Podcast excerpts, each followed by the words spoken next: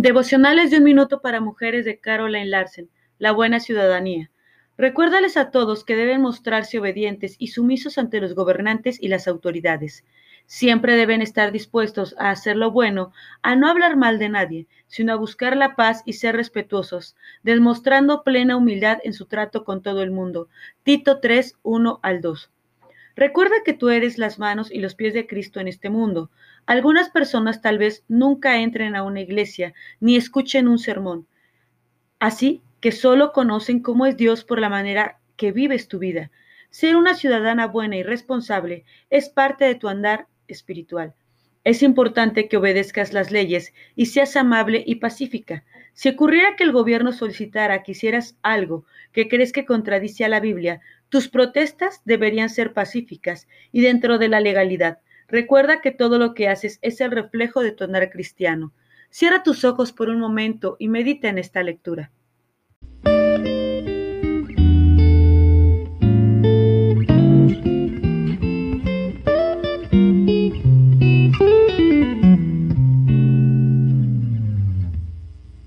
Una madre conforma el corazón de Dios de Elizabeth George. Pequeños cambios. No creerás lo mucho que se logra con un pequeño cambio, y no me refiero a una alcancía con moneditas, aunque eso constituye un gran ejemplo.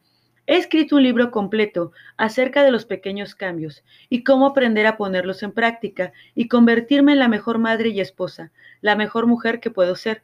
El libro de Proverbios presenta la sabiduría que mi madre puso en práctica y me inculcó. Proverbios 9.1 dice, la sabiduría construyó su casa.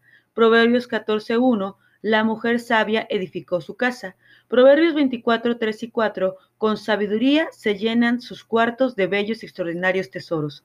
Y Proverbios 31, 27. Está atenta a la marcha de su hogar. La casa tiene que edificarse y vigilarse. Hacer esto supone un gran esfuerzo. Sin embargo, la palabra de Dios deja claro que es vital y también posible. Empieza por algo pequeño y piensa en grande. Cierra tus ojos por un momento y oremos. Señor, permíteme empezar hoy con pequeños cambios que redunden en grandes bendiciones para mi hogar.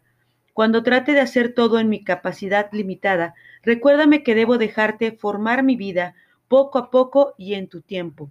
Amén. Esperando que estas lecturas sean de bendición para tu vida, saludos.